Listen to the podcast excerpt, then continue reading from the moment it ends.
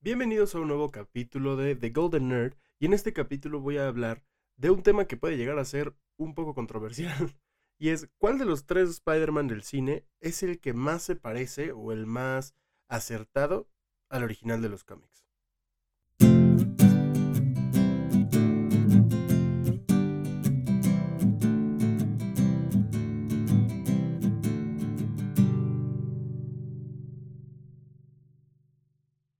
Pues sean bienvenidos, como ya dije, este capítulo en el que quiero tocar este tema que muchas personas dicen, no, es que sí, sí sé cuál es, y sí, sí, es que no, es que Tom Holland es el Ultimate y la chingada. Entonces quiero, quiero como aclarar bien realmente, al menos desde la experiencia que yo tengo, como realmente ninguno de los tres y al mismo tiempo los tres, eh, hay un desmadre muy complicado que voy a tratar de explicar en este episodio. Si en algún momento para de repente porque le tuve que poner pausa para toser, es porque al niño le dio COVID y el niño tuvo la, la brillante idea de ponerse a grabar ahorita, que no debería. Pero bueno, este... Empecemos con lo primero. Todos conocemos la historia de origen de Spider-Man así, es como las mañanitas, todo el mundo se la sabe. Y bueno, la voy a recapitular nada más por si acaso hay alguno que no la conoce, que no creo, ¿no? Pero bueno, todos sabemos que Peter Parker es este carnalito que sus papás lo abandonan y lo dejan con sus tíos, el, tío Ben y la tía May. Este, sus papás se mueren y él pues crece con, sus tíos como si fueran sus papás y lo crean desde chiquito hasta pues que ya tiene 15 años, que es cuando en un viaje de, de ciencias, este, este güey lo muerde una araña radioactiva, bueno, una araña que está bajando del techo y hay algo ahí con radiación y la araña se llena de radiación y lo muerde y se vuelve Spider-Man. Y en vez de hacerse bueno de inmediato, lo primero que hace es dedicarse al show, al show business, porque, como chingados, ¿no? también si yo tuviera poderes, también le hablaría a Televisa en chinga. Este, y entonces, pues lo que hace es que eh, se dedica al show y de repente hay un ladrón y no lo detiene y resulta que ese ladrón este, pues mata al tío Ben, ¿no? Total. Y a partir de ahí entiende que con un gran poder también debe de venir una gran responsabilidad, como lo dice tan elocuentemente Stan Lee al final del Amazing Fantasy número 15, que es la primera aparición de Spider-Man. Hasta ahí es la historia base de Spider-Man. Es lo mínimo indispensable a saber y a conocer de el personaje ya que sus poderes y que se pega a las paredes, que tiene sentido arácnido, fuerza proporcional a una araña, sus lanzatelarañas ya es otra cosa. Este, pero esa base es con la que empiezan al menos las primeras dos películas de Spider-Man eh, de Tobey Maguire, la, de Tobey Maguire y la de Andrew Garfield. Ahora, la de Tom Holland no empezó así. el Tom Holland de Spider-Man sabemos que la primera vez que aparece en Civil War ya llevaba un rato siendo Spider-Man, eso queda claro. Ya nos dicen, en algún momento nos dicen, no, es que este güey sí ya llevaba un, ratito siendo el amigable vecino Spider-Man, ¿no? Pero lo que no nos dicen en ningún momento es esta historia, ¿no? El, tío Ben, que realmente es una pieza muy importante, la muerte del tío Ben, el hecho de que Spider-Man no lo salve, no te lo dicen nunca. Más que cuando aparece este, las iniciales del tío Ben en el maletín que lleva a Europa en la segunda película. Entonces, e, este primer, este primer fallo, que realmente no es un fallo, tomemos en cuenta que hubo... ¿Cuántos? Pues fueron las dos películas anteriores, la primera es de 2002 y en 2012, y la de Tom Holland, la primera película es del 2017, o sea, en menos de 20 años hubo tres veces tres encarnaciones del mismo personaje, creo que realmente no había necesidad de volver a, revisitar el, ay, sí, se murió el tío Ben. Ah". O sea, no había necesidad de. Y me parece que lo manejaron muy bien. Este, voy a, voy a aclarar de una vez. Probablemente se me salga algún spoiler de No Way Home. Pero ya también es 3 de enero. La película salió el 15 de diciembre. Ya, ya. Ya pasó tiempo suficiente. Este. Total. Mucha gente ha dicho que Tom Holland, por ser el más chavito, por ser el más científico, por ser el, más cagadito, es el Spider-Man más parecido al de los cómics. Si primero abordamos la historia de Tom Holland como Spider-Man en comparación a la de Spider-Man de los cómics, son muy diferentes, en muchos sentidos. Al menos en cuestión de historia de origen, pues no sabemos realmente si hay, o sea, nos queda claro que hubo un tío Ben, porque aparecen las iniciales, pero no queda claro qué tanta influencia realmente tuvo en Peter Parker o qué tanto peso tuvo su muerte en, en, este güey para convertirlo en Spider-Man. Y sabemos por No Way Home, de nuevo dije que iba a haber spoilers, que la tía May es la que dice la frase de con un gran poder viene una gran responsabilidad. O sea, ahí ya sabemos que al menos esa base de la historia de Spider-Man ya es diferente. Al menos sabemos que ese, ese, ese, esa pieza fundamental no es la misma. Otra cosa que mucha gente dice es que, ay, es que Spider-Man no debería ser el Robin de Iron Man y la chingada. Este. Para empezar, yo siempre he defendido eso de Tom Holland. Creo que si se supone que es alguien en un, o alguien real, con poderes, en un mundo real, a pesar de que hay superhéroes, realmente yo, también me pondría así de súper fanático, loco, intenso, si, si por ejemplo los Rolling Stones me invitaran a tocar con ellos una gira mundial y después me dicen, te vamos a volver a llamar. Es como, sí, claro que sí, ¿cuándo? Y, oigan, me aprendí una canción nueva, ¿cuándo me llaman? O sea, realmente yo siempre he defendido que Tom Holland ahí, su personaje está bien, lo hace mucho más humano, lo hace mucho más real y lo hace un niño como se supone que es. Un carnalito de 15, 16 años. O sea, a final de cuentas, está muy bien. Eso lo he defendido. Lo que la gente se queja mucho es que, ay, es que ¿por qué está todo el tiempo a merced de Iron Man? Realmente, acorde a, a la línea de tiempo, cuando pasan los eventos de Civil War en los cómics, Spider-Man también le era muy devoto a Iron Man. Sí, sí utiliza el Iron Spider por un buen rato. Realmente utiliza tecnología de Stark por mucho tiempo.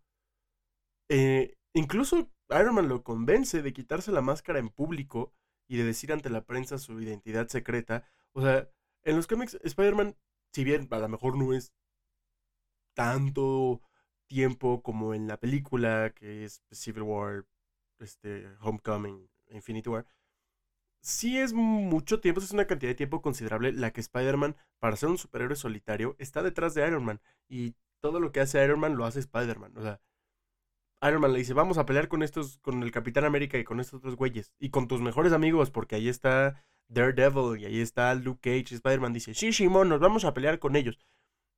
Realmente no es hasta la mitad de Civil War que Spider-Man dice, mm, como que no. Pero realmente, sí, Spider-Man sí va muy de la mano de Iron Man en el menos, al menos este tiempo.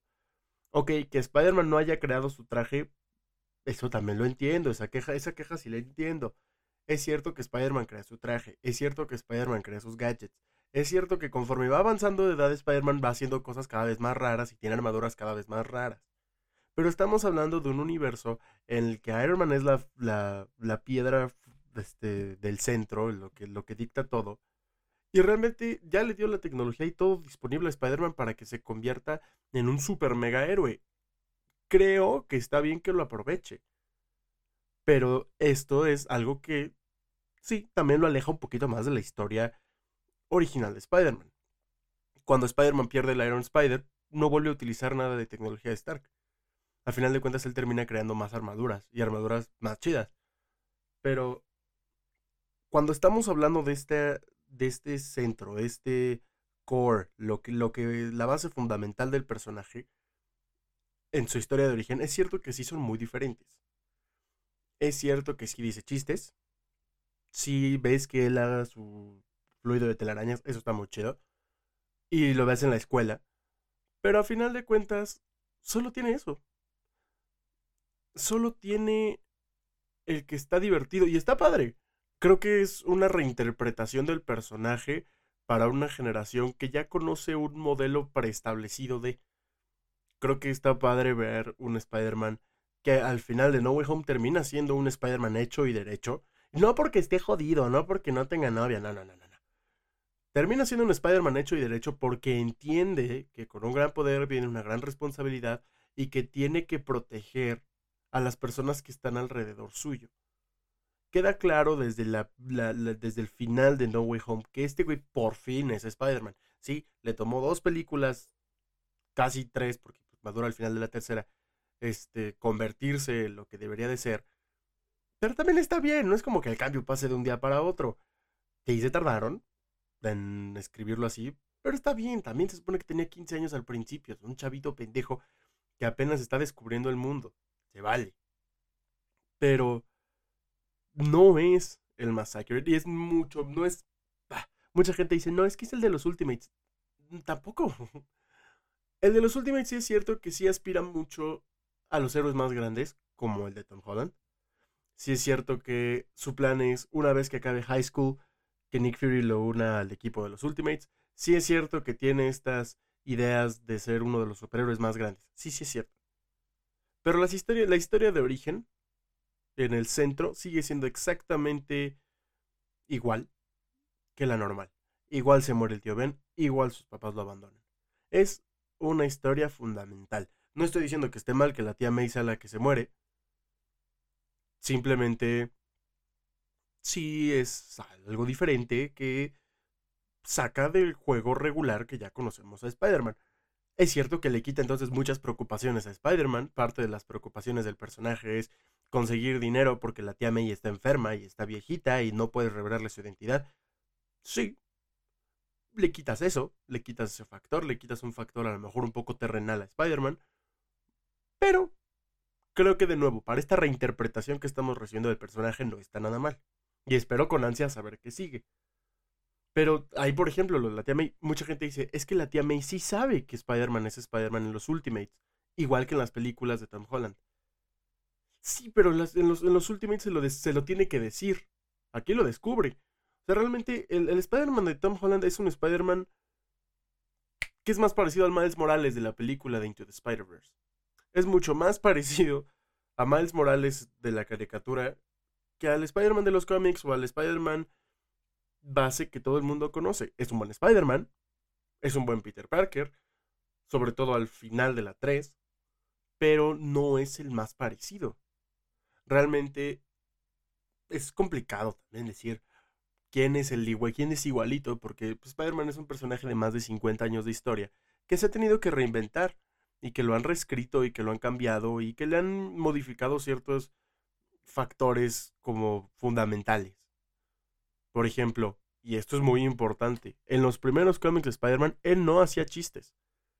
Hacía uno que otro comentario sarcástico, pero la cantidad de chistes idiotas que se avienta hoy en día ya no, no los hacía originalmente. Si estamos hablando en ese aspecto de quién es el más parecido al original, a la fuente de origen, escrita por Stan Lee, dibujado por Steve Ditko, es Tobey Maguire. No solo físicamente es más cuadradito, sino que además su Spider-Man es el que menos chistes se avienta y los poquitos que se avienta son comparables a los, los poquitos que se aventaban en los cómics originales. Y además, sí es un super nerdazo. O sea, cuando se quita la máscara es un super ñoño así, nerd mal pedo, que neta le va muy mal. Es algo que no es parte de su personalidad todo el tiempo. Cuando crece lo deja detrás. Simplemente era un nerd cuando era más chavito en los cómics. E igual que el, de Tobey Maguire. Creo que si estamos hablando de quién es el más accurate, realmente, al menos solo estos primeros cinco años de Spider-Man, yo diría que es este Tobey Maguire. Solo los primeros cinco años de Spider-Man. Ya si avanzamos, ya es otra cosa. Spider-Man es un personaje, como ya dije, muy rico, con mucha historia y que ha hecho mil y un cosas y que por lo, por lo tanto, estas cosas lo han cambiado. Y los escritores tratan de meterle algo nuevo cada vez que empiezan a trabajar en el título. Y cada reinterpretación del personaje le da algo nuevo. Por ejemplo, el hecho de que diga tantos chistes. Ahora, la cosa también ahí es muy importante, es que Spider-Man no dice chistes. Spider-Man es un cretino. La diferencia es que Peter Parker es buleado y Spider-Man es un super bully. Sí, claro, solo bulea a los malos. Y solo ataca a los malos y a los que podríamos decir se lo merecen. Pero es un super bully cuando es Spider-Man. Cuando Spider-Man se pone la máscara, bueno, cuando Peter Parker se pone la máscara se vuelve súper cretino, súper grosero, súper patán, súper creído. Y no, no es cierto, sí, sí es cierto, levanta un cómic y léelo. Spider-Man se vuelve súper mal pedo. Y este, y por eso trabaja solo su primera, su primera acción eh, como Spider-Man para conseguir dinero fue decir, ya como Spider-Man, ya como el héroe fue, "Mm, le voy a poner en su madre los cuatro fantásticos para que vean que soy bien chido. Y como no le quisieron pagar, se fue. Y los insulta así como de pinches jodidos y se va. O sea, a final de cuentas, Spider-Man es un personaje que en su base es bastante rudo y es bastante grosero y, y es entitled. Creo que lo merece todo. Y por eso las cachetadas de la vida y de la vida y de la vida que le dicen que no. Es cierto que hoy en día, por ejemplo, Spider-Man puede incluso llegar a ser lastimero. Pero en, cuando en cuanto se pone la máscara, se vuelve un cretino.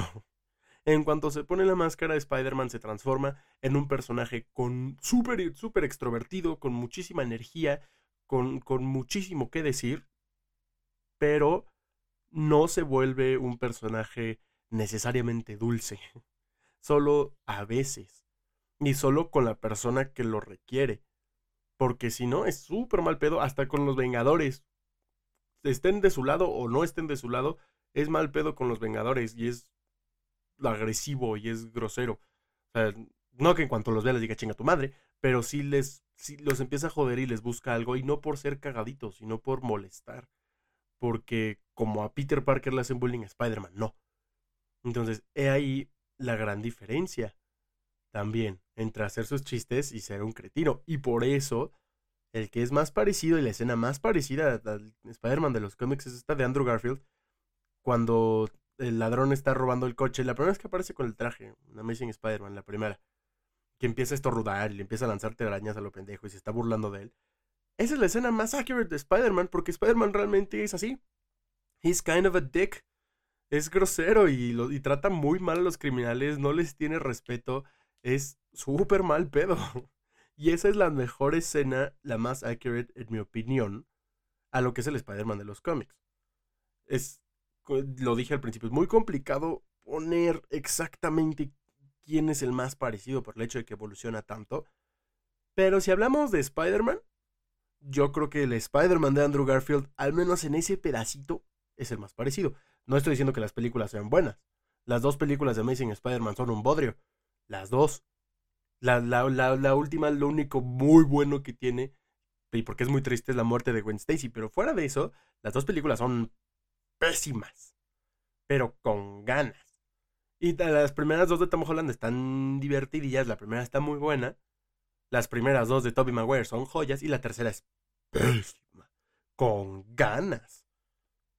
Pero visto desde este punto, realmente el más parecido a Spider-Man, como se supone que es hoy en día y como el Spider-Man más popular y como el que ya podríamos decir que es el normal, es el de Andrew Garfield. No me gusta aceptarlo porque no me cae bien el Spider-Man de Andrew Garfield. O sea, me parece divertido, pero no me gusta. Pero, por ejemplo, y está padre su evolución. Muy parecida a la de los cómics, que al principio es un cretino y al menos en esta nueva película Spider-Man es súper lastimero. Y es como de, ay, ya, güey, levántate, por Dios. por amor de Dios, güey, reacciona, te, están, te está queriendo comer una lagartija gigante. O sea, sí es cierto, en ese aspecto es más parecida la evolución del personaje de Andrew Garfield al de los cómics. Es como que el, circulito de cincuenta y tantos años que siguió Spider-Man, Andrew Garfield lo siguió parecido, al menos la forma en la que dirigieron Andrew Garfield, la siguió parecida hasta esta última película que salió el 15 de diciembre. O sea, ahí sí, props. Pero Spider-Man no solo es Spider-Man, también es Peter Parker. ¿Y quién es el más parecido? Andrew Garfield no lo es. Ahí sí, para nada es demasiado cool para ser Spider-Man. Es un carnal que anda en patineta. Es un carnal que no es feo para nada.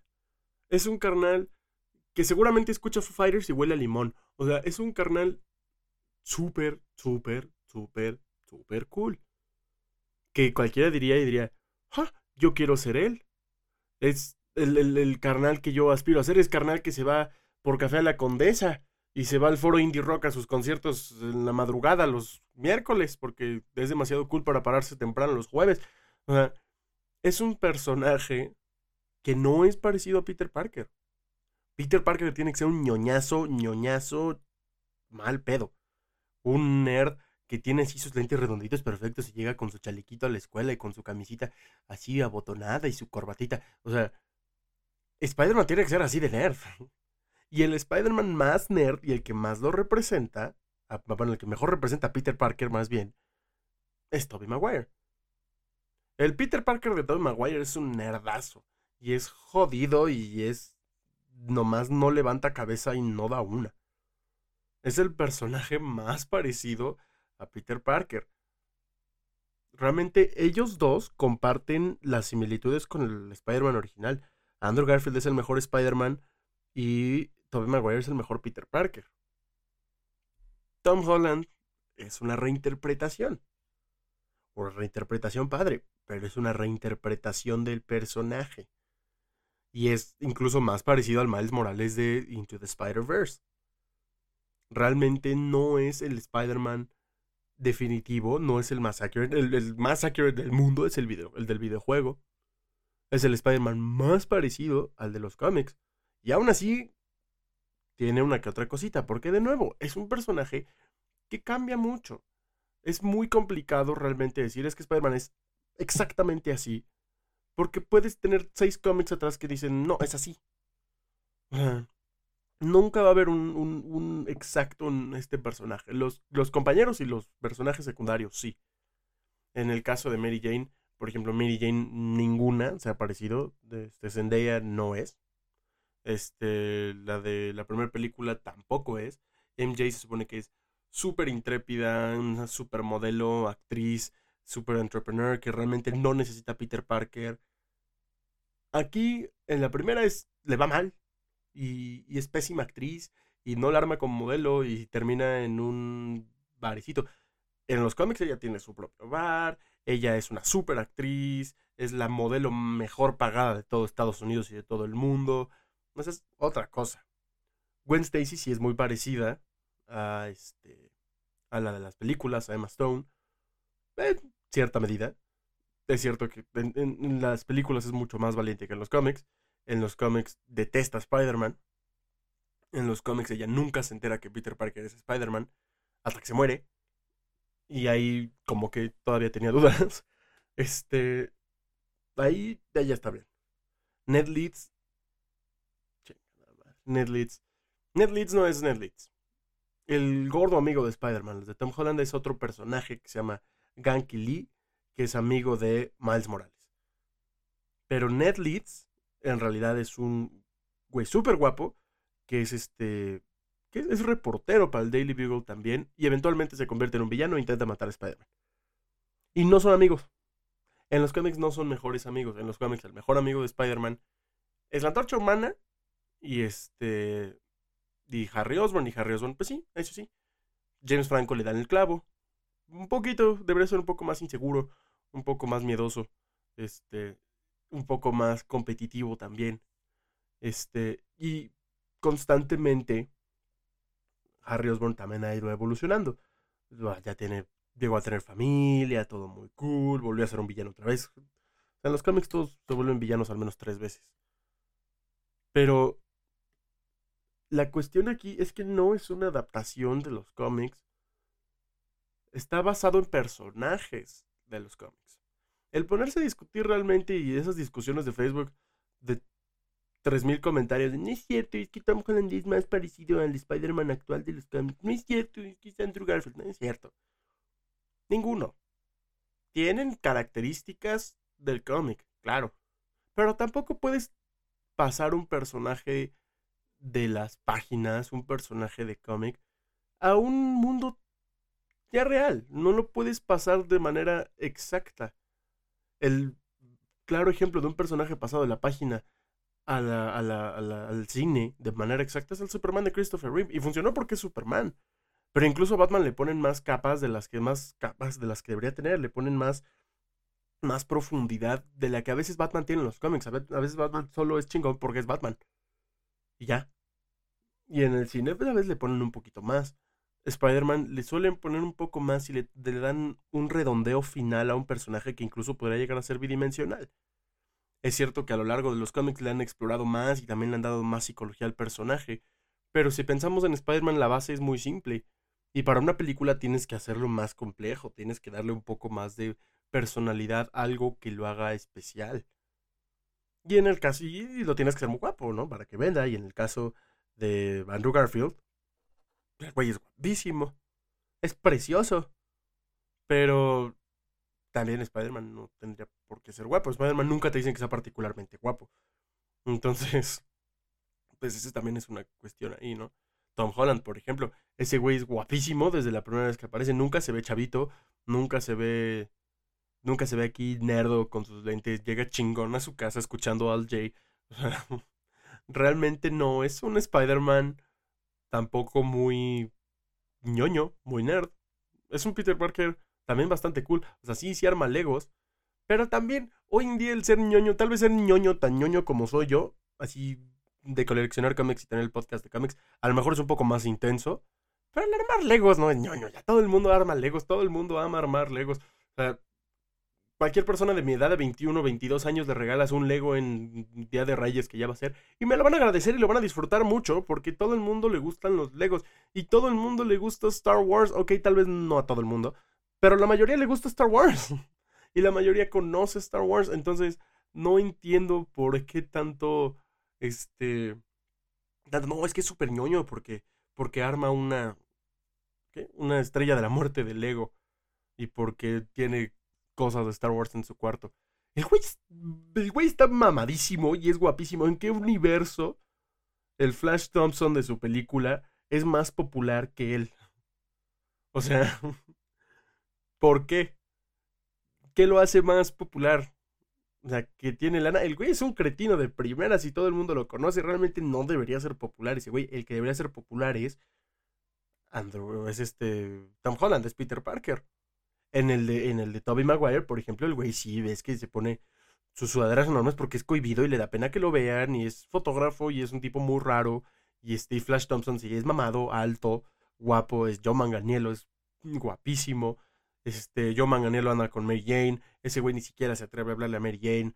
O sea, realmente desde ese punto de vista, ok, sí tiene más lógica que entonces el de el de Tobey Maguire, él sí sea el buleado él sí sea el nerd, el ignorado y no como la de Tom Holland.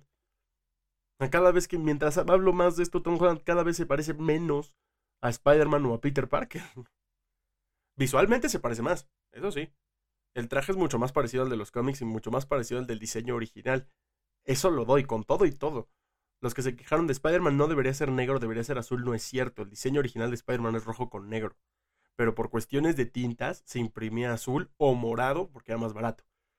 Entonces, realmente, cada vez que hablo más, Tom, Holland se parece menos y menos y menos.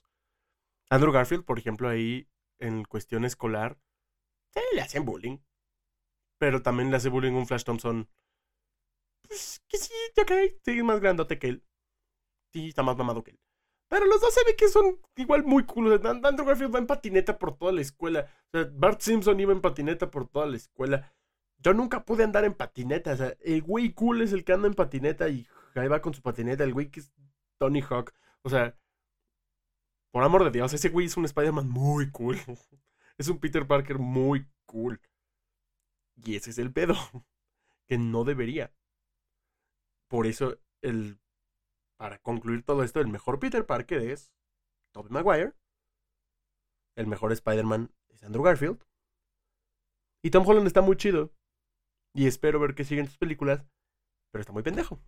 No es el Spider-Man clásico. No es el Spider-Man de los cómics. Es muy parecido al Spider-Man de Into the Spider-Verse, a Miles Morales, que trata de impresionar siempre a un superhéroe más grande que él.